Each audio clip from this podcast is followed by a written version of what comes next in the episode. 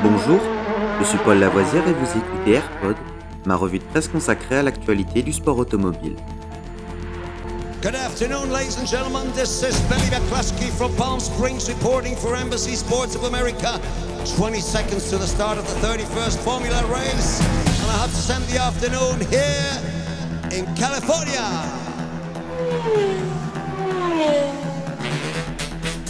AirPod, c'est toute l'info et rien que l'info. Un édito des meilleures sources au cœur du sport automobile. Au sommaire de ce AirPod du 30 juin, notre 110e épisode. WEC. Porsche lève le voile sur son hypercar destiné aux 24 heures du Mans, la 963. À l'occasion du Goodwood Festival of Speed, Porsche a levé le voile sur l'hypercar que la marque placera sur la grille de départ des 24 heures du Mans. On avait déjà pu l'apercevoir lors d'une session d'essai sur le circuit belge de Spa-Francorchamps et elle se découvre pour la première fois sans camouflage.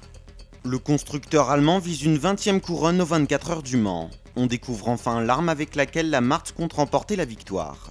La 963 et ses 680 chevaux fera un test grandeur nature cette année. Elle sera aussi éligible à concourir en outre-Atlantique.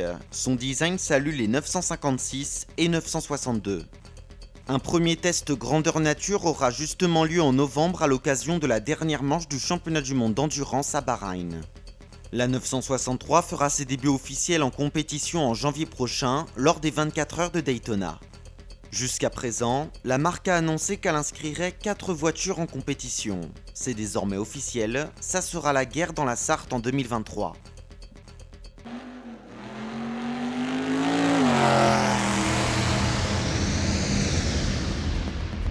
Cet épisode de Rallyfan est fini pour aujourd'hui. Vous pouvez retrouver Rallyfan sur YouTube et sur toutes les applications de téléchargement de podcasts.